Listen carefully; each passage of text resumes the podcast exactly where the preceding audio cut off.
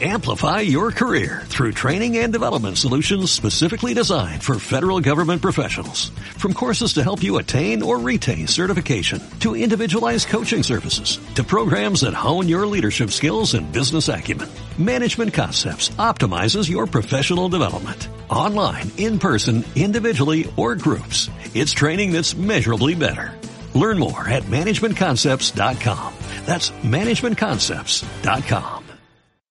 Saludos cordiales, gentes del golf. La espera ha terminado. Llega el momento de...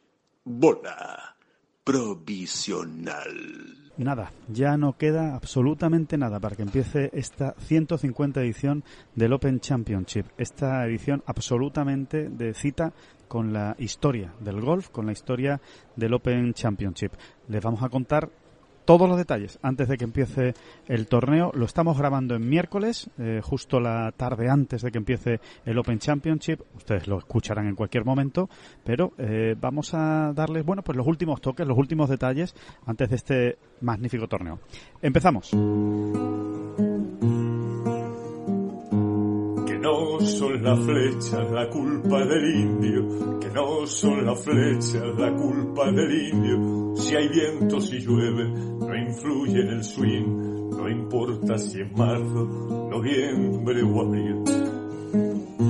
La culpa del indio, la culpa del indio, la culpa del indio, la culpa del indio. Hola, ¿qué tal? Muy buenas, saludos a todos y bienvenidos a esta bola provisional desde San Andrews. Aquí seguimos en el Old Course. David Durán. Hablando muy, bajito, Sí, no es, no es, no es por acompañar a la solemnidad del momento. ¿eh? que también podría ser. También podría ser. Es que, bueno, como tantas veces os hemos contado, queridos niños y niñas, no, como tantas veces, como tantas veces os hemos contado, bueno, que estamos en la sala de prensa eh, para intentar molestar lo menos posible. Sí, tenemos aquí a a- compañeros a trabajando compañeros de alrededor. todo tipo de países. Tenemos por aquí detrás a los coreanos, a los japoneses, bueno, a nuestra vera están todos, Todos los españoles, en fin, Indios, bueno, de todo.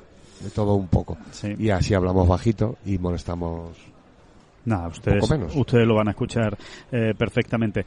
Y recuerden, como saben, que este podcast, esta bola provisional de Ten Golf, eh, les llega a todos ustedes esta semana, esta semana de grande, especialmente, en las grandes citas, pues gracias al patrocinio de Titleist, la bola número uno, recuerden, eh, la bola número uno en este Major, en este grande, y en todos los grandes, y en todas las semanas, y en todos los torneos del PGA Tour, y en los torneos del circuito europeo, y de todos los circuitos que se juegan en el mundo, porque sin ninguna duda yo creo que todos estamos de acuerdo en que Titleist es la bola número uno del mundo.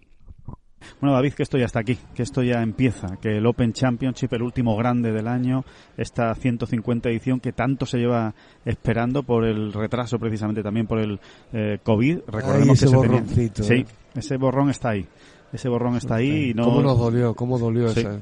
Una eso es una daga en un costado. El ¿eh? único grande que no se disputó, ya lo saben, el año del COVID, el año de 2020. Eh, este, este torneo en teoría se tenía que haber jugado en 2021, esta 150 edición, pero bueno, eh, ya saben, se tuvo que posponer, decidieron eh, pues no celebrar el, el torneo a cuenta de aquel fabuloso seguro que tenía contratado el Open Championship y, y bueno, pero eh, muchas veces pues lo que se hace esperar, se toma con más ganas y desde luego hay muchas ganas de que empiece este este torneo, este Open Pero Championship. yo llevo clavado eso. A ti no te eso no te el mal sabor de boca no te lo va a quitar nadie. ¿no? No, no me lo van a quitar porque no me lo esperaba yo. Del R&A. Sí, no no no no cuadraba, no cuadraba. Cuadraba, hombre. Era... No le pega al, al Open Championship haber hecho eso, pero bueno, oye, lo hicieron y ya está. Eso ahí, ahí quedará, como tú dices, para la historia queda. ¿eh? Cuando uno vaya mm, todos los resultados de los medios año tras año, bueno, pues en el Open habrá un, un vacío, un, un hueco en blanco en, en 2020.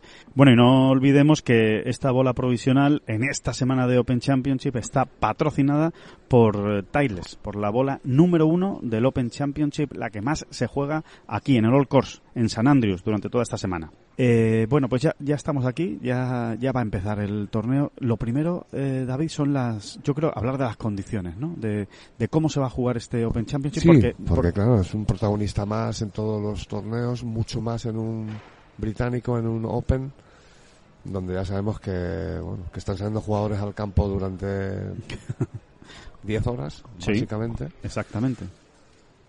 que el tiempo es muy cambiante en el Reino Unido, concretamente en Escocia, y, y por tanto, mm, pues eso, te puedes encontrar un poquito de todo. Hoy mismo, sin ir más lejos, había momentos de muy desagradables en el campo, Sí. en el sentido de que se ha puesto a hacer frío, ha bajado la temperatura de repente, Sí. ha bajado 4 grados, ¿eh? tranquilamente, y se ha puesto a llover así un poquito de lado, ¿eh? que te, te pega ahí las gotitas en las cejas y se quedan ahí bailando las gotitas. Y, y luego, ¿qué te diría? 20 minutos después había subido la temperatura otra vez 2 grados. Sí, sí. En fin, Hay que lidiar con todo eso, forma parte. aquí- hasta que uno no viene aquí, mm, se cree que, que los que lo contamos Son exageramos muy de alguna exagerados. Sí, sí, sí.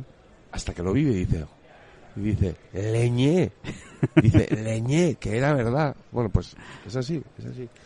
Y entonces, claro, cobra mayor importancia todo lo que vaya sucediendo, cómo se vaya desarrollando el día desde, desde ese punto de vista. El- Del, del tiempo, de las condiciones. A ver, en principio. y en eh, principio el parte nos dice, ¿qué es lo que nos dice el parte? Bueno, el parte, el parte nos dice que no ha llovido casi nada eh, en los últimos días, eh, que las gotas que han caído hoy, que como tú dices han sido 10, 15 minutos, 20 minutos, eh, no han sido más. Dos showers, han sido dos showers. showers, como lo dicen los británicos, ¿no? Esa- esas lluvias pasajeras. Y, y en principio mañana se espera un tiempo seco, soleado, alguna lluvia puede caer por la tarde, pero vamos, eh, algo absolutamente intrascendente, y con viento que al inicio del British Open, es decir, en los primeros partidos eh, de la mañana y hasta el mediodía, no va a soplar mucho. Es viento del oeste-suroeste, de 7 a 10 millas eh, por hora aproximadamente, y después, sin embargo, va a ir subiendo a lo largo del día. Así que la tarde se espera que cambie un poco la dirección del viento del oeste-suroeste al oeste-noroeste y esos y con rachas eh, que podrían llegar hasta los 20, las 20 millas por hora y un viento sostenido de 10-15. Es decir, el doble de viento de, de lo que se va a jugar eh, por, la, por la mañana. En, en teoría, bueno, en teoría y en la práctica, evidentemente esto va a beneficiar a los que jueguen temprano, a los que jueguen por la mañana, van a tener más opciones de hacer resultado. Tampoco es que la diferencia sea dramática, ¿eh? pero sí se va a dejar sentir y el campo se va a jugar más difícil por la tarde. ¿Eso qué significa? Pues que, por ejemplo, John Ram, que sale a las 3 de la tarde, pues eh, 3 de la tarde, hora local, en, aquí en San Andrews, pues se va a tener que enfrentar a esas condiciones un poquito más complicadas. Luego el viernes, Luego el viernes no lo he visto, pero lo miro ahora mismo. Ah, y sí, te sí. Lo, sí, sí, sí, lo miro ahora mismo. No, y te es lo, y te importante lo digo. saber el viernes porque mm, si no, yo le diría a usted, Te lo digo ahora mismo. estimado oyente, Sí. Que si estaba pensando todavía en apostar, pues se fuese fijando más en el turno de mañana del jueves. Así de claro, te lo digo, ¿eh? Ujú, en los que Sí, juegan claro, por la mañana.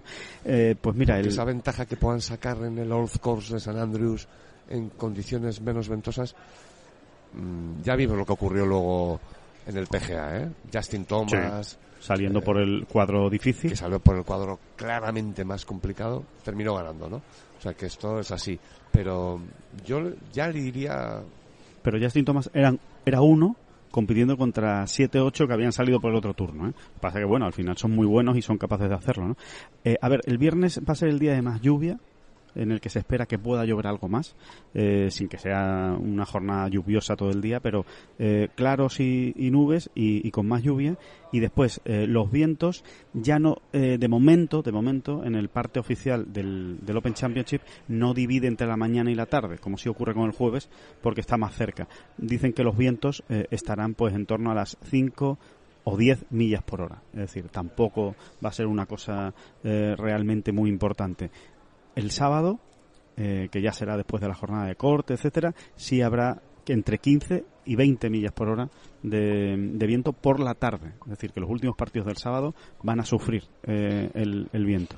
Y, el domingo, pues todavía no lo aclaran. bueno, hay que recordar que el, que el viento siempre es la defensa, la gran defensa de los links, pero diríamos que un, poco más en el caso del Old Course de San Andrews, precisamente porque el Old Course es ya a día de hoy uno de los campos más vulnerables de la rotación.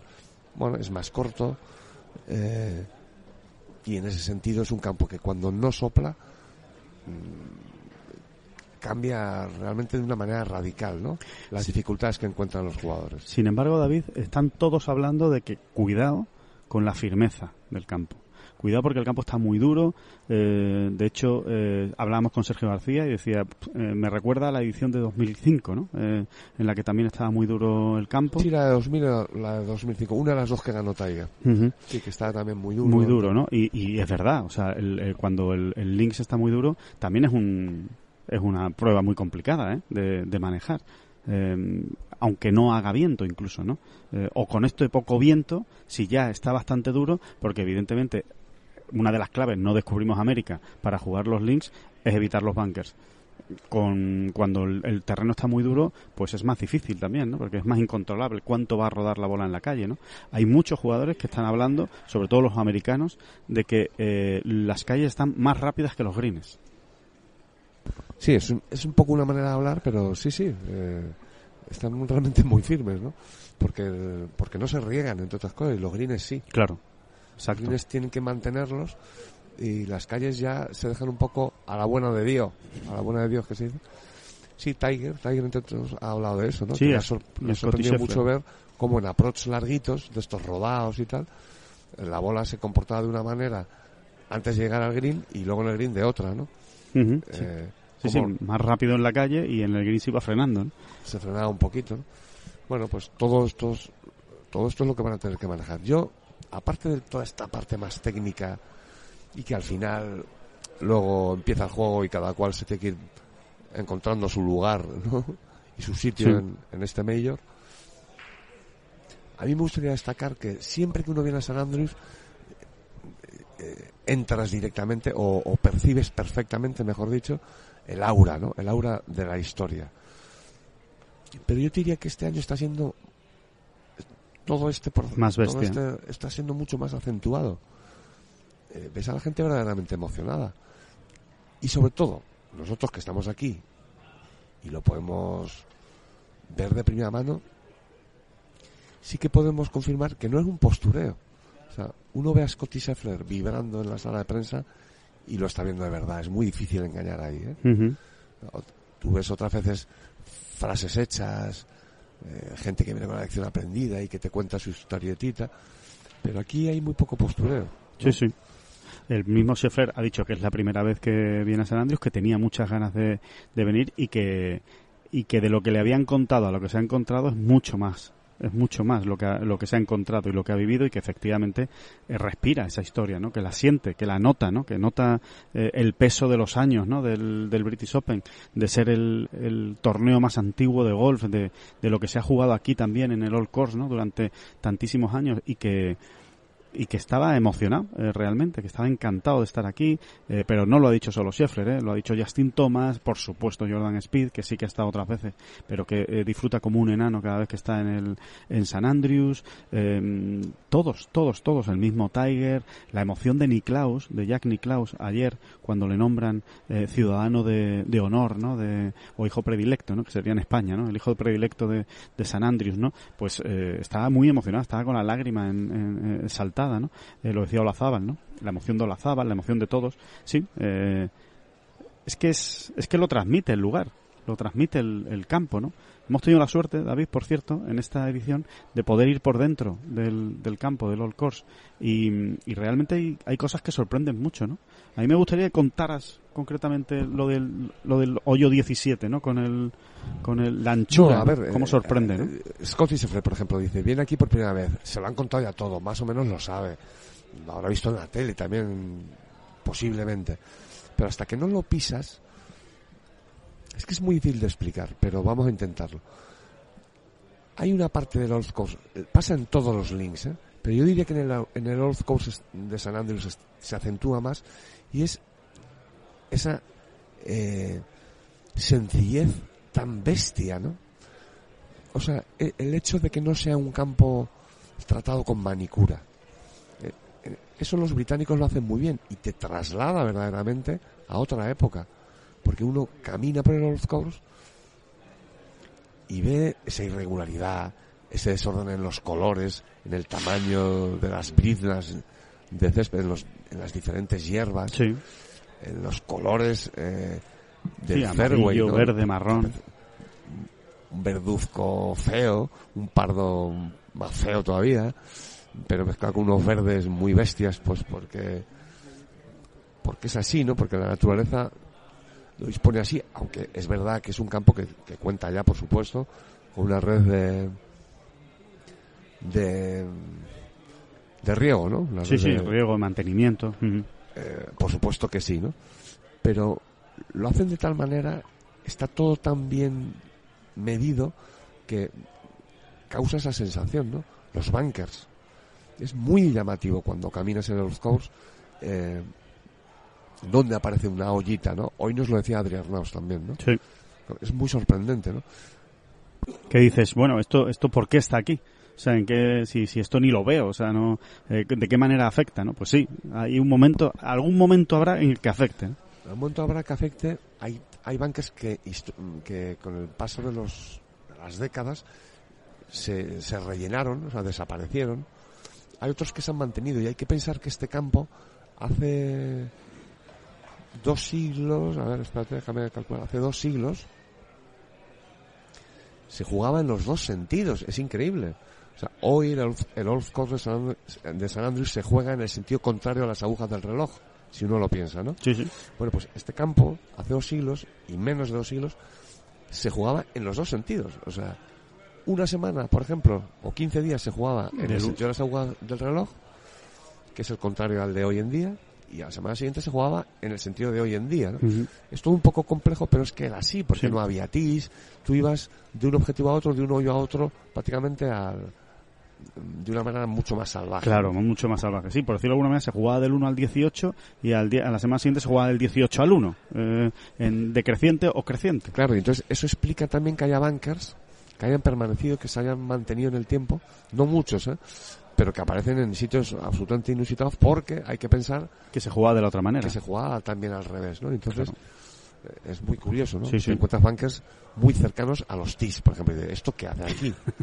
¿De dónde Eh, viene? Evidentemente, históricamente esto no se puso para pensando en los amateurs de hoy en día, ¿no? Correcto. Sino que eh, muchas veces la explicación es esta, ¿no? Que es un campo para... Que se jugaba no, no, no- liemos más las cosas. No, no, pero que es, que es interesante, es un detalle interesante que además yo creo que hay muchísima gente que escucha esta bola provisional eh, que, que no lo sabían, que el Old Course se jugaba eh, en las dos direcciones, ¿no? En los dos sentidos, digamos, ¿no?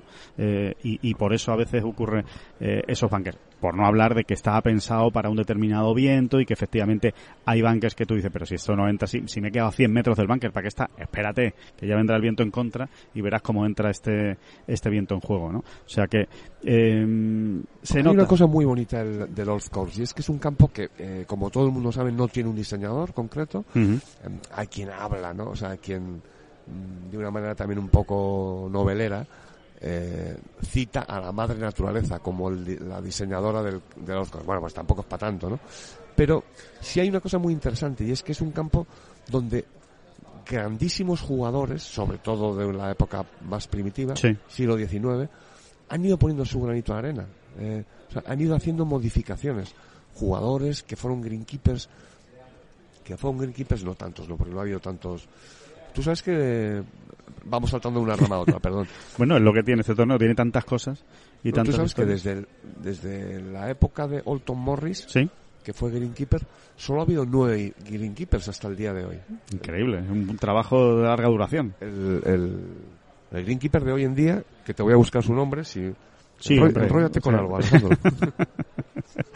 Busque usted el nombre del, del greenkeeper actual, pero eh, sí es verdad lo que comentabas de que efectivamente solo hay nueve greenkeepers en la historia de, del Old Course y lo que estabas diciendo también No, desde, el- desde Tom Morris, ¿eh? de Tom Morris, perdón, eh, y que, y que mm, eh, efectivamente son muchos los jugadores que han ido eh, poniendo su granito de arena al diseño. Bueno, uno de los que más se habla también es precisamente de Olton Morris, ¿no? Que, que es uno de los que seguramente pues más influyó, ¿no? En este eh, diseño de, del Old Course, entre otras cosas porque Olton Morris eh, se calcula que ha diseñado alrededor de 100 campos eh, en todo en toda Escocia. Y eso sí que es una locura. Ya que estamos hablando de historia del golf y de tal, y, y que este y que este Open en San Andrews, 150 edición del British, condensa de alguna manera toda la tradición y toda la historia.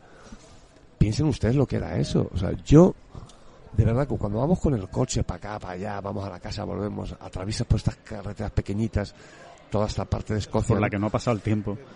Sí, por donde, donde realmente parece a veces que no ha pasado el tiempo. Y te imaginas a Alton Morris en su tren o en su carro de, yo qué sé, eh, cruzando también las rías estas en barco, eh, yendo a trabajar para, para diseñar un campo.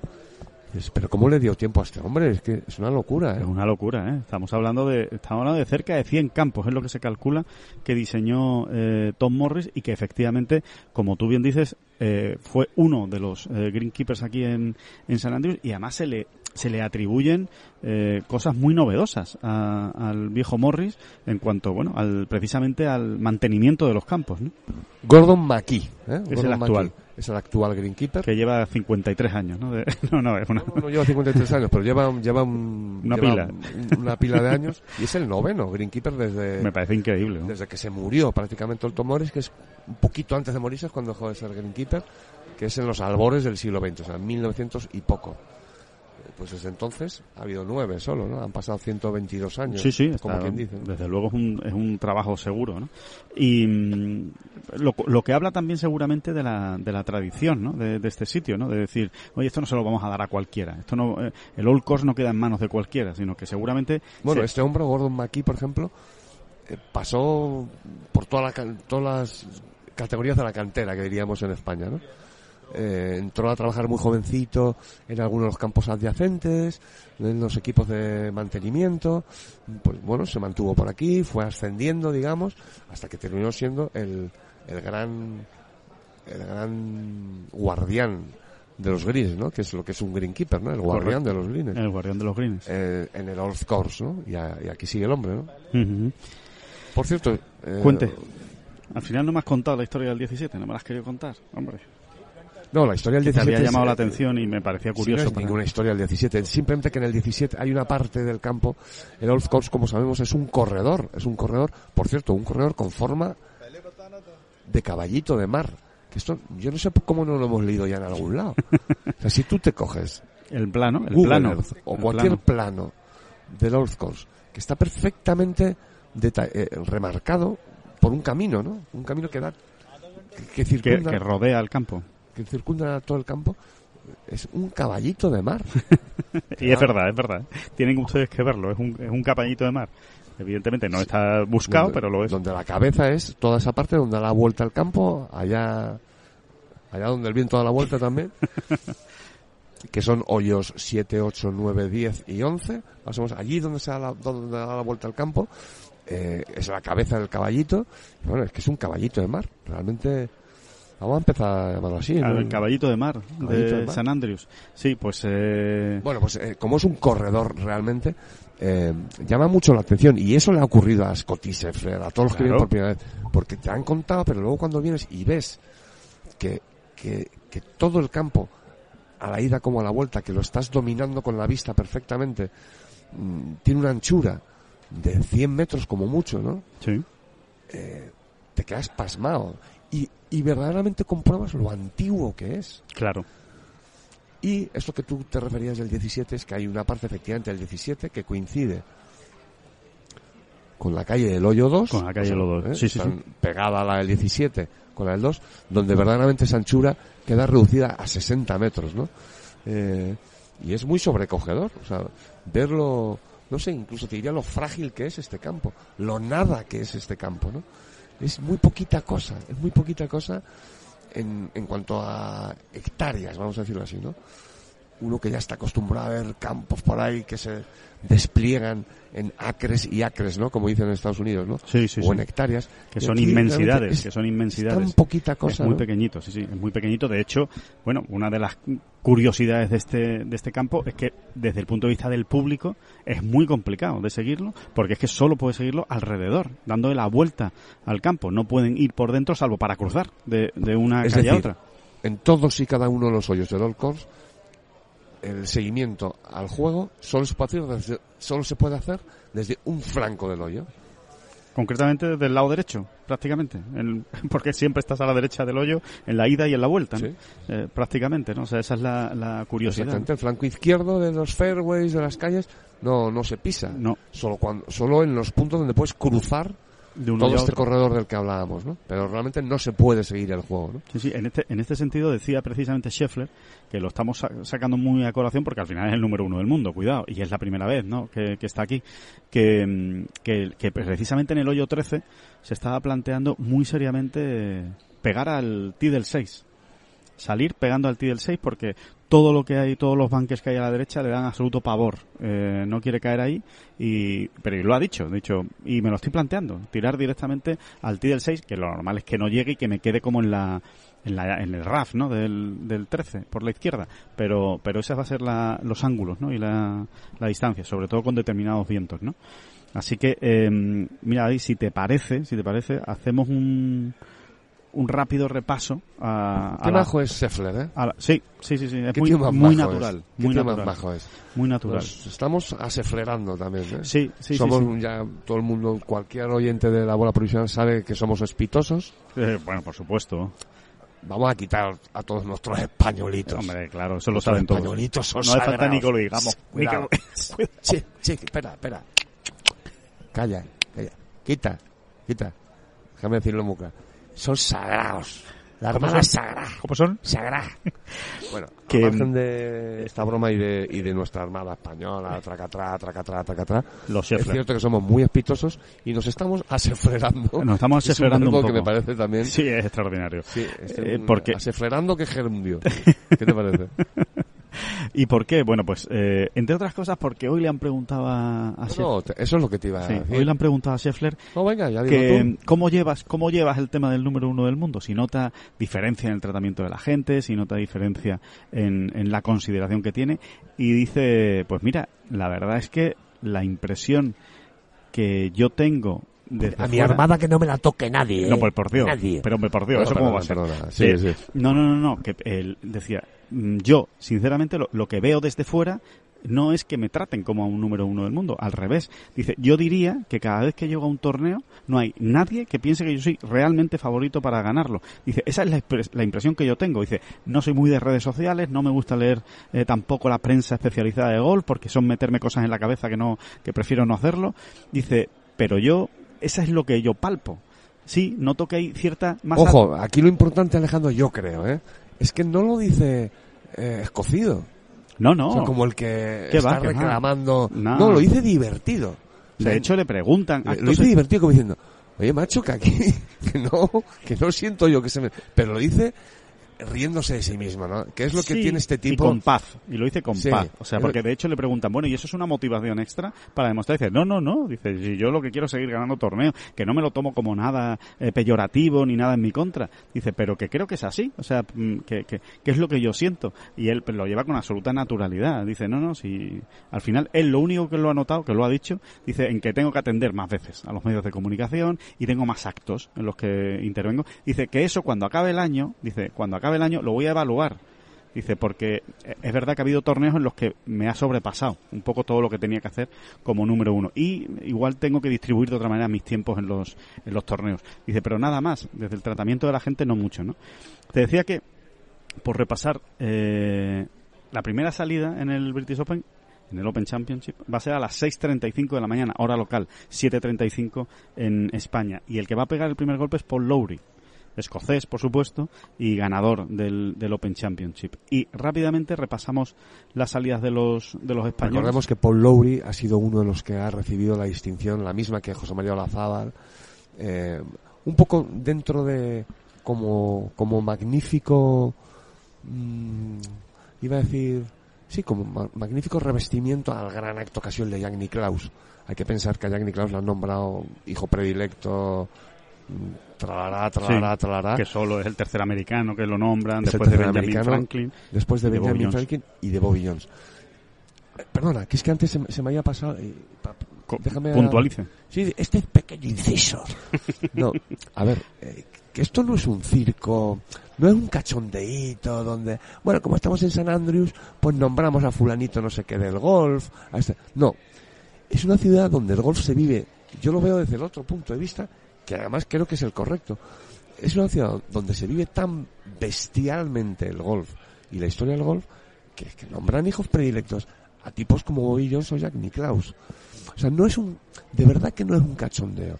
La gente aquí lo vive eh, de una manera, o sea, ¿cuánto de serio se toma el golf? Es a lo que me quiero referir, ¿no? Hasta el punto, pues, que a José María Olazábal, pues lo nombran, eh, Sí, un título honorífico de la universidad. le dan un título universitario, honorífico, eh, simbólico, todo lo que tú quieras. Pero Ahí está. pero que no es una juerguecita. Es lo que yo quiero transmi- transmitir desde aquí, ¿no? No es una juerguecita, es como, como lo viven aquí nuestro querido golf, ¿no? Es, es muy, Sí, es, sí, sí, sí. es muy emocionante. Totalmente. Y Es como lo viven y también lo importante que es el gol para este pueblo. ¿no? hoy también, Alejandro, queremos nosotros hacer un homenaje, bueno, varios que hemos hecho, ¿no? A la historia. Y simplemente vamos a dar un apunte. Nos vamos a ir, ¿no? Tampoco estamos descubriendo ningún continente nuevo. Pero bueno, para que la gente lo vea, yo creo que estas No, cuando, ¿no? cuando esto lo estén escuchando ya lo habrán visto. eh. Seguramente, es verdad. Seguramente, porque habrán lo vamos a publicar el miércoles por la noche y esto lo escuchan ustedes Es mañana. a verdad, es verdad, pues, pues mejor entonces. Sí, ¿no? exacto. Podemos hablar con más tranquilidad Sí, sí. tema, ¿no? Podemos hablar en pasado incluso. Exactamente, no, pues eh, que no es casualidad que haya tanto golfista campeón del British Open, campeón del British Open también en San Andrews, entre otros, que estén enterrados en la, eh, digamos, en el camposanto de la catedral. Eh, ustedes denle la importancia que les, que les apetezca a cada cual, pero al final Es una seña de identidad. es, es, es una seña de que esto no es un cachondeito, no. Mm, es sobrecogedor la importancia que se le da al golf en San Andrews. Bueno, es que es, es que es, es, vital. Es que el pueblo es la universidad y el golf. es, que- bestial, ¿no? es que es así. Y es muy... Y es muy bonito. Es muy muy bonito. muy porque, bonito. porque todos juegan al golf. Todos, absolutamente todos juegan ¿Qué al golf. hacen los Morris enterrados en la catedral, no? O sea, como qué relación hay ahí.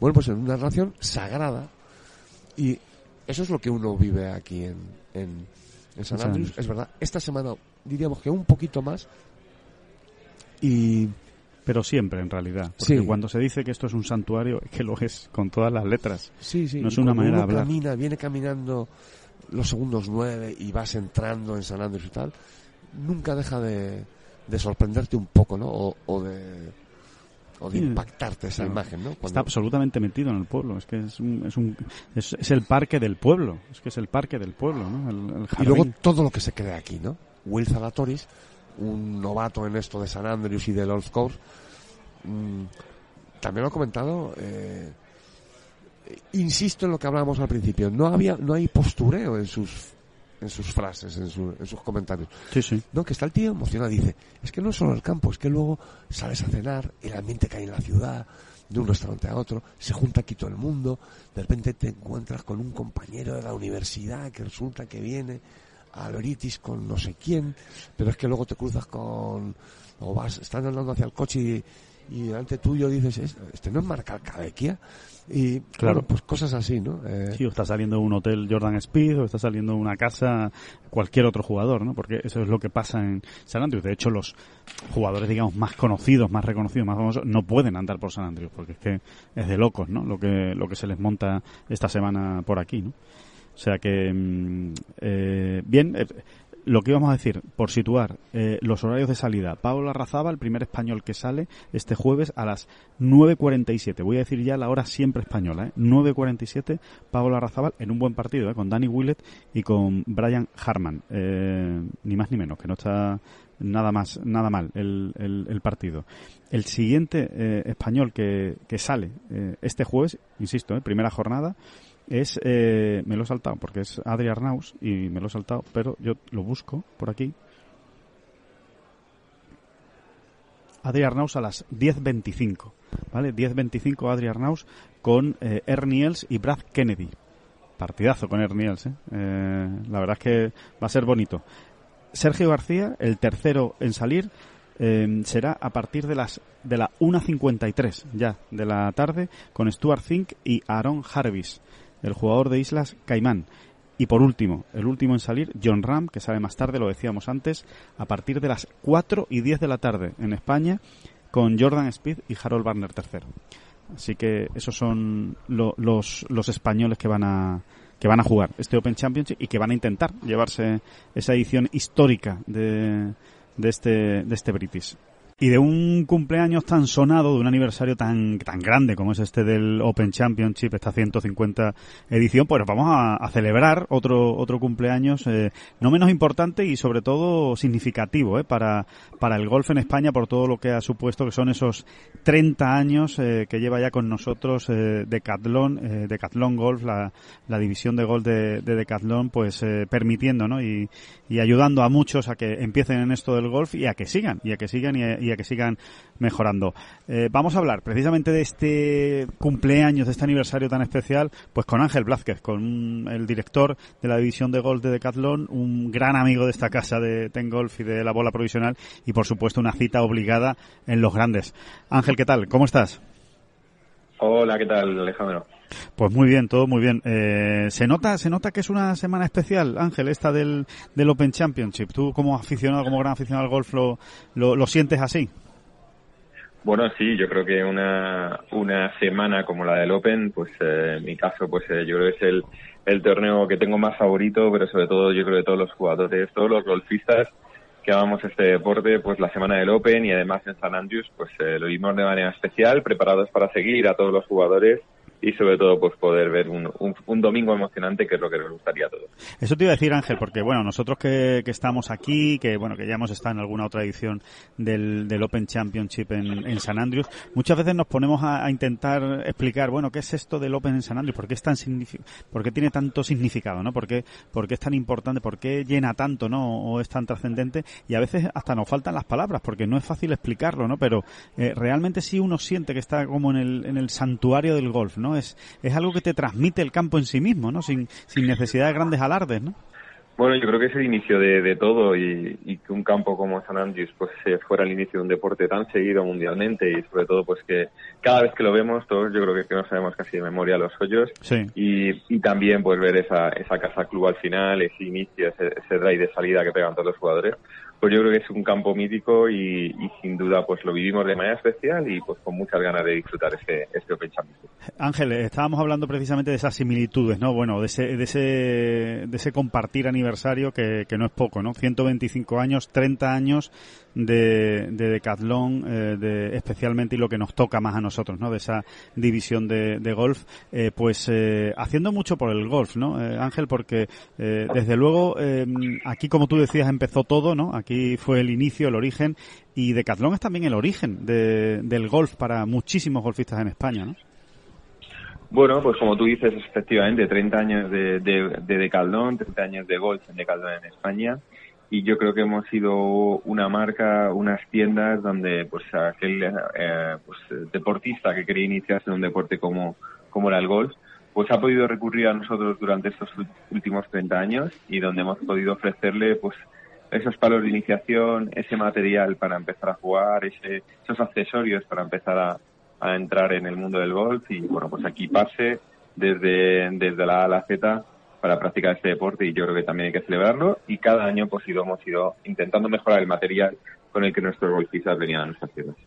Eh, yo creo, Ángel, que a lo mejor en los, eh, y corrígeme si me equivoco, eh, yo te hablo de una percepción y evidentemente tampoco eh, lo conozco con tanto detalle, pero eh, al menos en la sensación que yo tengo que en los inicios sí que es verdad, ¿no? Que, que quizá el, el, el, pues estaba ese, ¿no? El material, digamos, a disposición de, de, los jugadores que empezaban, ¿no? Ese material de iniciación, como tú dices, pero yo creo que con ese proceso de mejora, ¿no? Del rendimiento, de, de, de estudio de la tecnología y de los nuevos palos, a mí me da la sensación de que, de que ya eso eh, ha cambiado radicalmente y que ahora mismo eh, tú puedes vivir toda tu vida golfística, todos tus años, con Decathlon, e ir subiendo junto al, al, material de Decathlon, ¿no? Ya no es solo iniciación, sino que también hay perfeccionamiento, también está el material para expertos y puedes estar toda tu vida perfectamente eh, jugando al mejor nivel y, mejorando tu golf al tiempo que, que, lo, que lo haces junto a Decathlon.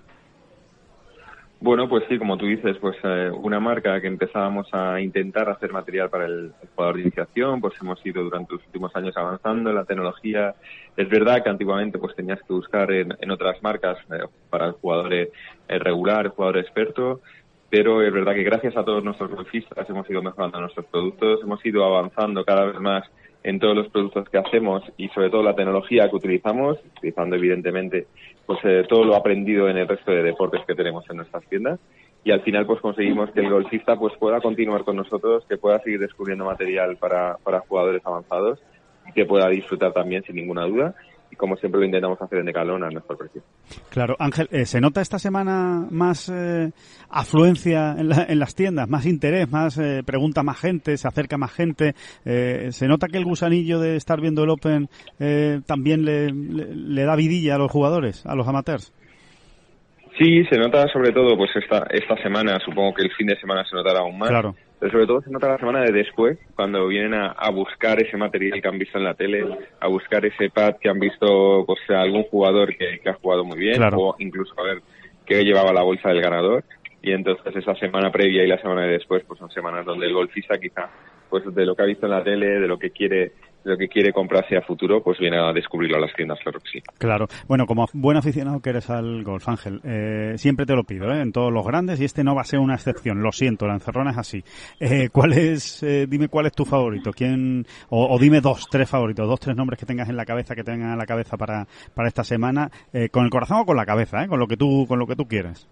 Pues yo creo que con el corazón y también un poco con la cabeza, pues me gustaría que John estuviera, estuviera ahí y que pudiera ser el, el ganador y si hablo un poquito más con la cabeza, pues hablaré de Rory McIlroy, uh -huh. que es yo creo que mi jugador un poco fuera de los españoles eh, favorito y bueno, venía jugando bien las últimas semanas y veremos a ver qué tal qué tal se le da este Open, que yo creo que también es un, un, un campo que lo puede jugar bien y, y haya ganado otro Open, o sea que puede estar ahí en, la pomada. Bueno, dos buenos, dos buenos candidatos y, y, desde luego que ojalá, ojalá estén arriba. Sobre todo eh, John Ram. Rory también, ¿eh? Rory también nos gusta. Somos muy de Rory en este programa, pero oye, eh, evidentemente si, si queremos que alguien esté arriba es, es John, ¿no? Em, perfecto, pues nada Ángel, que muchísimas gracias por atender esta llamada de, de la bola provisional, que disfrutes muchísimo del Open Championship y enhorabuena por la parte que nos toca, desde luego hacia vosotros por todo el trabajo que venís haciendo en Decathlon, por la cantidad de jugadores que se han unido al golf gracias a Decathlon y que siguen jugando al golf gracias a todo el material que ofrecéis en vuestras tiendas. Así que muchísimas gracias, no nos queda otra. Muchísimas gracias a ti, Alejandro. Un abrazo. ¿Le damos alguna chance a, a Tiger o no? No, ¿no? Pues eh, no, no. Es, vamos a ser sinceros. Eh, para ganar no, ¿no? Yo creo que es que es muy No, no, está hablando de ganar. De ganar no, no, la verdad es que yo creo que es Hay que pensar que solo Tiger eh, en esta edición en concreto tiene la oportunidad de ser el primer jugador en la historia que gana tres Open Championship en el All Course de San Andrews. ¿Te puedes imaginar lo que puede ser eso? El domingo, si Tiger llega con opciones. Si por lo que sea algo que parece absolutamente imposible ahora mismo, impensable, Tiger llega con opciones de ganar el, el Open el domingo, puede ser, puede ser increíble. ¿eh? Ha estado él más comedido, ¿verdad? Esta sí. semana. Porque Yo creo que él no se ve bien. Por ejemplo, en Tulsa, en el PGA, bueno, en el Master ni te cuento, en el Master dijo, yo vengo aquí a ganar, ya veremos, tal y cual. En Tulsa... Un poquito menos, pero lo dijo también. Pero lo dijo. Y al US Open directamente ya no pudo ir, ¿no? Y aquí no, ¿verdad? Aquí no... no... Aquí no, no está hablando así, no está diciendo eso. No, no se le ve quizá con esa mirada afilada, ¿no? De Tiger cuando él se encuentra bien. Está más disfrutando del momento, disfrutando de la semana, disfrutando precisamente de toda esa historia que estamos diciendo, de las vueltas de prácticas, de hacerse la foto con Jack Nicklaus en el puente está, yo creo que sobre, so, en su cabeza está muy fija la idea de que puede ser su último Open Championship en San Andrews. Eh, empieza a tenerlo un poco claro, o eso cree él al menos, y, por lo tanto yo creo que está disfrutando más del ambiente que realmente de su juego. Hoy le hemos visto a Tiger, hoy le hemos visto eh, unos minutos en el patting green, estaba acabando su sesión de práctica, hoy no ha jugado el campo, eh, precisamente para tener energías para, para mañana, para recuperarse, y cuando lo hemos visto irse del patting green, la verdad es que cojea de una manera muy ostensible. Es que realmente, es que no, es que no, no lo puede ocultar, vamos. Sí, no sí, está sí. bien físicamente, no está bien, no está bien.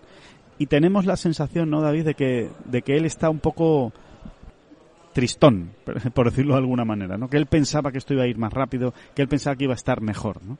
Es la sensación que transmite quizá Tiger. Sí, no, no en concreto en este mes de julio, sino vi, llevando la vista atrás, él cuando, cuando jugó aquel torneo junto a su hijo, sí. a finales de 2021, yo creo que él en aquel momento empieza a sentir, oye, oye, oye. Que voy a volver a jugar. Que esto está yendo más rápido, ¿no? Los plazos, me, me estoy comiendo los plazos, me los estoy merendando los plazos, ¿no? Y, y eso siguió, eh, esa sensación permaneció durante muchas semanas. Eh, Y al Pero- llegó con muchísimas ganas. sí, Al Masters llegó muy bien, acabó muy mal, acabó físicamente muy mal. y ahí, ¿no? Ese final de Master, desde ahí no ha terminado de levantar cabeza. Recordemos que no jugó la última jornada del PGA Championship, que se retiró porque no podía, porque veía que le iba a pasar algo parecido a la última jornada del Masters en la que no podía, ¿no? Y yo creo que ese frenazo, digamos, en la evolución de, de su recuperación es lo que yo creo que le tiene ahora mismo muy comedido, eh, un poco incluso, ya yo, yo diría que incluso un poco triste, o sea, se le ve un poco eh, o preocupado, vamos a decir más preocupado que, que triste, porque ya habla Saudade, tiene ahí un poquito de saudade. Sí, eh, habla mucho de no sé hasta cuándo va a durar mi carrera, no sé cuánto voy a poder jugar, no sé cuántos grandes más voy a poder jugar, no sé cuántos British. Tiene dudas, tiene muchas dudas ahora mismo Tiger. Sí, y lo mismo que les- le ha ocurrido esto le puede ocurrir lo contrario. ¿eh? Aquí me estoy metiendo yo en unos vericuetos donde nadie me ha llamado porque no, no tengo los conocimientos médicos, ¿no? Pero, no sé, por experiencia Podría vital, ocurrir. Sí, cuando él pierda un poco... Es que yo creo que él ha habido un momento, antes del máster y demás, donde forzó mucho. Forzó mucho y su cuerpo se lo ha hecho pagar convenientemente, ¿no? Le ha hecho pagar el precio tiene que encontrar el equilibrio, la manera de poder trabajar sin llegar a forzar. Y a lo mejor se lleva una sorpresa, ¿eh? Claro. A lo mejor resulta que en seis meses nos está mandando otro mensaje Tiger Woods, ¿eh? Mucho más moderadamente optimista. Optimista, ¿no? Ahora, ahora es eh, cauto eh, e incluso pesimista, ¿no? Cauto barra pesimista, a ver si puede volver a ser moderadamente optimista como era en el Masters. ¿eh? En el Masters era un Tiger optimista eh, respecto a su futuro en el golf y ahora lo vemos con dudas. Vamos a ver, vamos a ver lo que ocurre también esta semana, pero evidentemente no puede ser favorito. En, ningún caso puede ser favorito a nada. Vamos, a ganar por supuesto que no. Ojalá pase el corte y eso ya sería una fiesta. eh, ver a cuatro, ver cuatro días a Tiger en el, en el Open y en, y en el All Course, ¿no? Tiger, por cierto, que ha liderado, ¿no? El, el- el- la somanta mamporros que se ha llevado Leaf Golf Momento Leaf Golf. eh, el- esta semana aquí. Es así, ¿no? Es así. Eh, a mí hasta cierto punto reconozco que me ha sorprendido la rotundidad del Royal Anansian. Bueno, por, por- de dónde veníamos, ¿no? ¿Por qué nos ha sorprendido? Pues por do- de dónde veníamos. Sí, ¿no? porque los otros grandes eh, no han sido ni muchísimo menos tan contundentes ni agresivos. La PGA América y la USGA, cada cual con sus matices. La USGA, por ejemplo, fue un poquito más allá, Fue un poco más allá. pero más o menos fueron tibios. Eh, y el Royal Ansian ha sido mucho más rotundo. ¿eh? Yo creo que también tiene que ver, David, con el momento, ¿no? Eh, yo creo que cuando se juega el Masters todavía no se sabe realmente qué va a ser Leaf Golf, no se ha jugado todavía el primer torneo, no se sabía quién iba a ir a Leaf Golf o quién no va a ir a Leaf Golf. Eh, de hecho, en esos momentos lo que se estaba hablando era lo contrario, ¿no? Pues que Dustin Johnson no se iba a ir y se había comprometido con el PGA Tour, que Bruce Koepka PGA Tour. Entonces, es verdad que fue un momento que a lo mejor Augusta Nacional no vio la necesidad de ser más contundente. La PGA sí podía haber sido un poquito más contundente porque ya se estaba jugando, eh, se venía de jugar el primer torneo de Londres y No, no se venía. El PGA todavía no se venía a Ah, jugar. el primer- se había No, cerrado la pero- inscripción, ¿no? De, Sí, pero había ya una fecha, había un calendario y había jugadores. jugadores, confirmados, ¿no? Exacto, tienes razón, ¿no? Y se jugó justo antes del, del US Open. Bueno, eh, ha sido muy contundente el Royal Anansi, como tú dices, David, porque, eh, bueno, ha dicho que no le gusta absolutamente nada el Golf, que no le gusta, que no eh, representa los valores que, que ellos sí eh, tienen del, del golf, que en definitiva que bueno vamos a ver qué vamos a ver qué ocurre pero eh, han dicho que no van a prohibir a ningún jugador de Leaf Golf jugar el Open Championship que eso no lo van a hacer en la vida porque son el Open Championship el campeonato abierto con lo cual no van a prohibir a nadie iría contra su eh, filosofía pero que desde luego le van a poner las cosas difíciles. No lo han dicho así pero sí han dicho que van a revisar los criterios de clasificación para el Open Championship y que mm, y que van a hacer lo que crean más conveniente para que se para que entren los que realmente se lo merezcan en el en el torneo, ¿no? O sea que Lo que se han hecho, más allá de, de- de todo este tecnicismo de quién va a entrar, quién no va a entrar, etcétera, etcétera, que va a depender de muchas cosas, lo que sí ha hecho Royal Nansen ha sido juzgar. O sea, ha juzgado, vamos a decir, si quieres moralmente o éticamente, la acción del Leaf Golf, ¿no? Eso es bastante novedoso. O sea, han sido muy rotundos en el sentido de calificar como, como, sí, te diría como malo para el golf. ¿no? Sí, malo, malo. Eh, y eso, esa es la gran novedad, ¿no? O sea, Eh, concretamente han dicho que no se cree nadie que esto haga crecer al golf. Al revés. Va en una línea diferente a la nuestra. Dice, nosotros lo que queremos es popularizar el golf lo máximo, abrirlo, que lo juegue todo el mundo y esto lo que eh, lo que supone, ¿no? En Leaf Golf es un torneo pequeño, reducido, con muy pocos jugadores y cerrado. ¿no?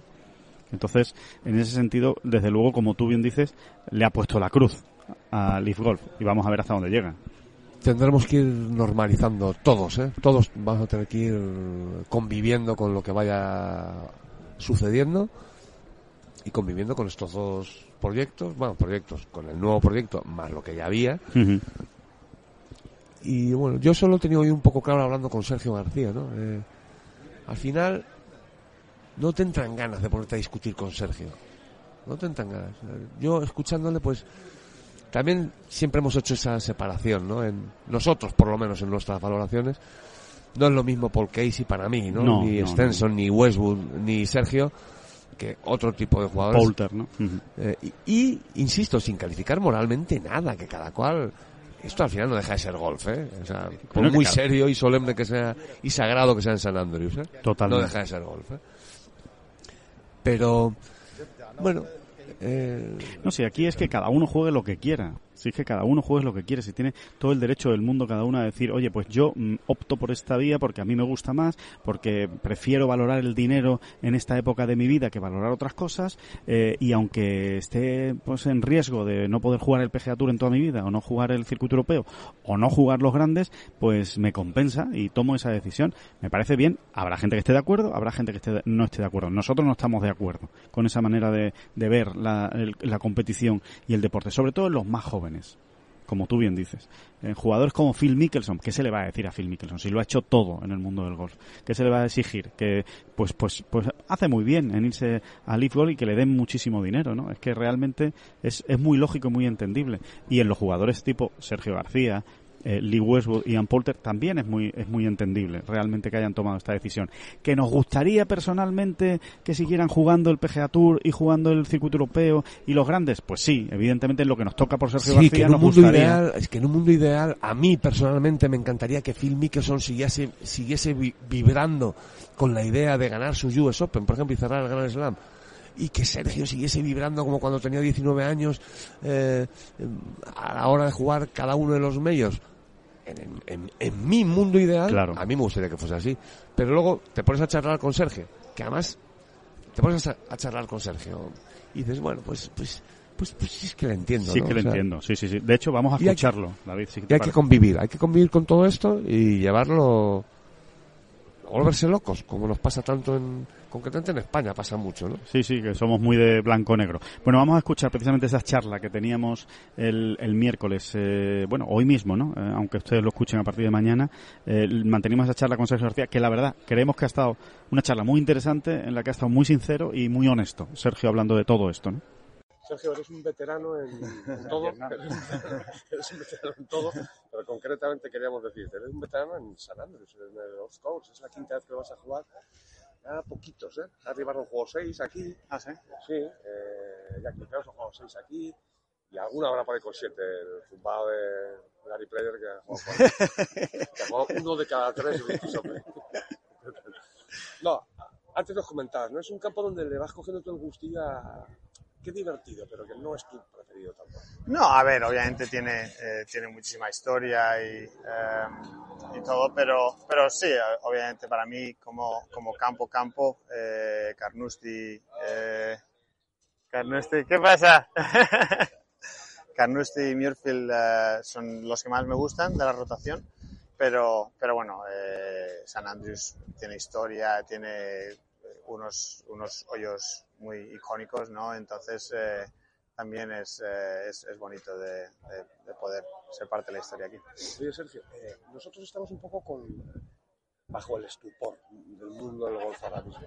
Tú eres un tipo que has tomado una decisión, has dado el paso para adelante, pero no te da un poco de, de- no miedo, pero sí la incertidumbre de, oye, yo voy a jugar más grandes en San Andrés, voy a jugar más British. ¿No estás un poco, no asustado, porque no se te ve muy asustado, No. pero ¿qué te pasa a lo mejor esa idea por la cabeza? No, es, es sin ninguna duda es algo que de lo que pensé eh, cuando tomé la decisión, pero bueno, al final de cuentas, de la manera que lo veo yo es eh, que espero que espero que no, que espero que, eh, que bueno, pues podamos conseguir World Ranking Points y, y entonces pues jugando bien eh, tengamos la opción de, de, seguir jugando los grandes. Pero, pero también si y yo tengo que yo tengo que mirar por mi familia y no solo por mi familia actual, pero la futura familia es García, ¿no? Entonces eh, es una oportunidad que es demasiado difícil de, de, de dejarla pasar, uh -huh. no solo por lo que significa eh, monetariamente, pero, pero también pues yo creo que es algo diferente. Yo creo que se está viendo que el, el ambiente en, en, los torneos de, del Leaf es, es, es, diferente al que, al que tenemos en, o que teníamos en el PGA Tour y en el European Tour. Y es bonito, ¿no? Y, y todo el mundo la está disfrutando mucho. Eh, el, el, el, concepto de equipo, todo eso, eh, son cosas diferentes que además a mí me, me, me gustan mucho y, y, y me motivan mucho. Pero bueno. Eh, ¿No sientes nostalgia paseando por estas calles esta, esta semana, por ejemplo? Coño, Sergio, a ver si va a ser la última vez. ¿no? Bueno, eh, se puede mirar de esa manera y se puede mirar cada vez que juegas un torneo, puedes mirar como este puede ser la última. ¿no? Nunca sabes lo que va a ocurrir eh, en, en, en, tu vida. Pero, pero bueno, yo estoy, yo estoy contento de donde estoy, eh, estoy disfrutando de ello y, y bueno, pues voy a disfrutar de, los, de todos los grandes que me queden, eh, sean uno, dos o, veinte. Entonces, eh, afortunadamente, tengo la, tengo, tengo la historia de haber jugado muchísimos y haber ganado, haber ganado uno de ellos y he estado cerca de, haber ganado otros y, bueno, pues eso eh, obviamente nadie me lo puede quitar. Eso te iba a decir, que eso ya queda para ti. ¿Sientes en ese sentido, me llevas muchísimo tiempo, los 19 años, dando vueltas, ¿sientes que en ese sentido ya lo has dado? Sea que, mira, yo ya lo he vivido. Mm. De atrás que arre, o que cada cual se busque su... Sí, a ver, obviamente no te voy a mentir, pues me, me, gustaría seguir jugando cuanto más pueda mejor, como he dicho antes, pero, pero si por lo que fuera no, no puedo jugar más, pues bueno, ya he jugado muchísimos, he tenido muchísimas experiencias en grandes, eh, buenas, eh, regulares, malas, eh, entonces yo creo que eso es lo bueno, ¿no? Eh, si si este fuera mi segundo o tercer grande, entonces a lo mejor sería un poquito diferente, ¿no? El, esa decisión. No, habrías, no te habrías ido a League, ¿no? A lo mejor. ¿no? Nunca lo sabes. Eh, nunca se sabe. Todo depende de, de las situaciones, eh, pero, pero bueno, a lo, a lo, mejor no. Pero claro, hay que mirar la situación en, en el momento que es. Eh, y, y, bueno, pues en este momento, para, para mí lo que, y lo que significa el golf y lo que quiero hacer es, eh, es el sitio donde estar y bueno, pues sinceramente cada semana que pasa me doy cuenta de que, de que mi decisión, por lo menos personalmente, me parece la correcta. Sergio, ya que te hemos liado con este tema, ¿has tenido alguna comunicación con el Masters, con el Augusta Nacional, en el sentido de no. tú como campeón, si va a haber algún lío ahí, si os van a dejar, si no? No, todavía no. No, eh, nada, no, no han dicho nada. ¿Tú confías en que los saquetas verdes? Yo creo que sí. A ver, pero bueno, al final te digo una cosa sinceramente, eh, si no quieren que estemos, pues no estaremos. Eh, yo quiero jugar donde me quieren. Eh, y si no me quieren allí, pues me encantaría, pero, pero bueno, es, es, lo que hay, ¿no? La última, y ya terminamos con este tío. lo que más te, hablando de la nostalgia, lo que más te preocupa, lo que más tal, es la radio. Casi más que los grandes, ¿o no?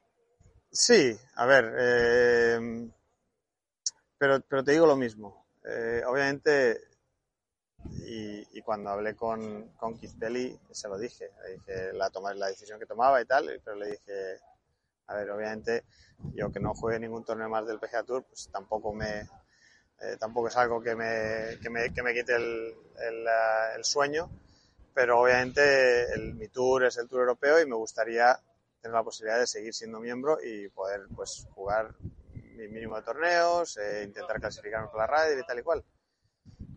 Si ellos se ponen, se, dan, se dan besitos con el PGA Tour y, se ponen en contra de nosotros, pues, ¿qué le vamos a hacer? Eh, yo obviamente quiero, pero si, si ellos no, no quieren, pues eh, es, más, es más complicado. Pero bueno, yo creo que todo se verá a medida que vaya pasando el tiempo.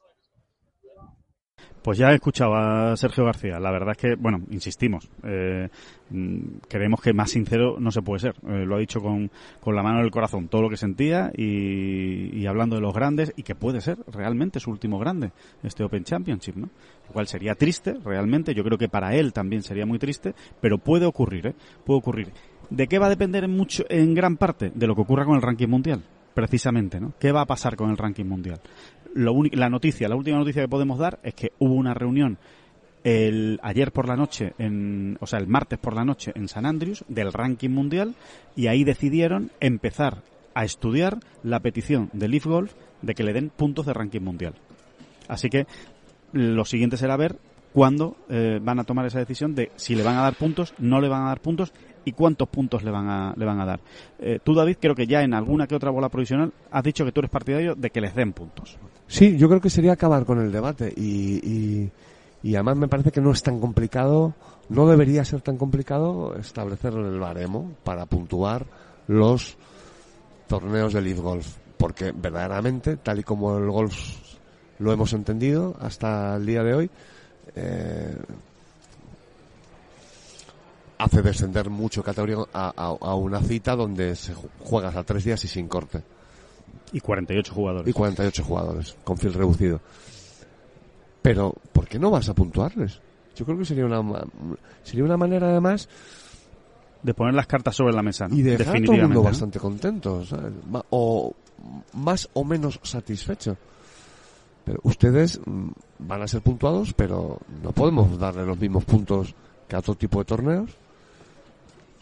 Así que, Van a tener que jugar muy bien. aritméticamente, aquel que quiera mantenerse entre los 50 primeros del mundo y por tanto tener las puertas abiertas de los grandes, por ejemplo, va a tener que jugar muy bien muchas veces muchas el semanas. año. Si no, va a empezar a perder puestos en el ranking porque recordemos que son 14 semanas League Golf, no son más. Entonces tienes esas 14 semanas para, para puntuar. Más si alguno puede jugar algún grande, que ya veremos de lo que pueda pasar con eso. y podrán y podrán adornar ¿no? o, o con torneos del Asian Tour Exacto, con unas International Series o con torneos de la Asian Tour que puedan jugar, que también reparten pocos puntos. O sea, son torneos que reparten eh, muy pocos, pues como los mínimos del circuito europeo. Bueno, pues eh, eso desde luego sería una, una buena solución, desde luego, porque pones las cartas sobre la mesa y ya los jugadores lo saben y evidentemente vas a tener que jugar muy bien el Leaf Golf para mantenerte en el top 50 y por lo tanto también le quitas un problema a los grandes. Los grandes ya no se tienen que definir hacia Leaf Golf. Oye, aquí hay un top 50, si tú te metes en el top 50 pues lo juegas y si no te metes no lo juegas. Va a ser muy difícil mantenerse en el top 50 si le dan puntos reducidos, o sea, si, si le puntúan pues como a un torneo del circuito europeo. Si, para que nos entendamos todos. Si el ganador se lleva 24 puntos, pues obviamente va a ser muy difícil mantenerse en el top 50 mundial, salvo que ganes dos, tres torneos de Leaf Golf. Es que si no va a ser o no realmente salgas del top 5 ¿sabes? O sea, Exacto, o no te salgas del top 5 y vayas sumando todas las semanas, pero aún así va a ser difícil porque te van a empezar a pasar jugadores del PGA Tour, eh, de, de Rolex Series del circuito europeo que se disputen, en fin, eh, de torneos que den más, más puntos. Bueno, y no olvidemos que esta bola provisional en esta semana de Open Championship está patrocinada por eh, Titleist, por la bola número uno del Open Championship, la que más se juega aquí en el All Course, en San Andrews, durante toda esta semana. Y recuerden, como saben, que este podcast, esta bola provisional de Ten Golf, eh, les llega a todos ustedes esta semana, esta semana de grande, especialmente, en las grandes citas, pues gracias al patrocinio de Titleist, la bola número uno, recuerden, eh, la bola número uno en este Major, en este grande, y en todos los grandes, y en todas las semanas, y en todos los torneos del PGA Tour, y en los torneos del circuito europeo, y de todos los circuitos que se juegan en el mundo, porque sin ninguna duda yo creo que todos estamos de acuerdo en que Titleist es la bola número uno del mundo. Pues nada, que la previa está marcada muy por el Leaf Golf, evidentemente, de este Open Championship, como cabía esperar. De hecho, hasta Martin Slambers, que es el eh, jefe ejecutivo del, del Royal Ancien, ha hablado del Leaf Golf sin que le pregunten. Ha sido él en su exposición inicial cuando ha dicho todo esto, ¿no? O sea que eh, realmente está muy marcado por eso, pero eh, ya en unas horas empieza el juego, empieza lo bueno, empieza lo que más nos gusta, la competición y, y deseando que realmente pues los españoles hagan un buen papel. ¿Cuál es el palpito, David? ¿Cuál es el palpito con los españoles? ¿Qué no, no tengo. No mucho, ¿verdad? Eh, no tengo. No tenemos. ¿no? fuera, fuera. Que nos den ellos Fuera. el pálpito, que nos lo den ellos. Fuera ya. No, a ver, pálpito. No, no sé, yo. Es que, es que nos equivocamos siempre. Equivo- por eso, pues, como nos equivocamos siempre, no tenemos pálpito. No tenemos un buen pálpito esta semana.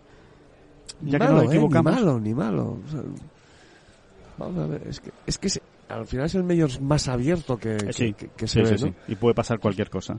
Realmente uno se lo cree todo, ¿no? Es verdad, es verdad. Puede, puede- podemos ver. Hay muchas ganas de ver a, Ra- a la Razabal, ¿verdad? A Pablo Razabal, por ejemplo, porque es cierto que tiene, tiene ahí una espina clavada con los grandes y a ver si es capaz de, de sacársela precisamente esta semana. Pero bueno, que no, que no nos alargamos más, que terminamos aquí esta bola provisional, que lo que hay que sentarse ya es delante de la tele, el que esté, para ver todas las horas de retransmisión, que eso es una gozada del Open Championship, todo lo que se puede ver, y nosotros pues eh, ya listos para salir a partir del jueves al campo y a, y a ver a los españoles y que ojalá les podamos contar muy buenas cosas este fin de semana. Muchas gracias a todos. No, no, a usted. Muchas gracias a todos. No, no, y a usted. Pero que muchas gracias a todos. Y a usted. Por esta bola profesional. Volvemos el próximo lunes, que les contamos pues todo lo que haya ocurrido esta semana. No son las flechas la culpa del indio, que no son las flechas la culpa del indio. Si hay viento, si llueve, no influye en el swing, no importa si es marzo, noviembre o abril. La culpa del indio, la culpa del indio, la culpa del indio, la culpa del indio.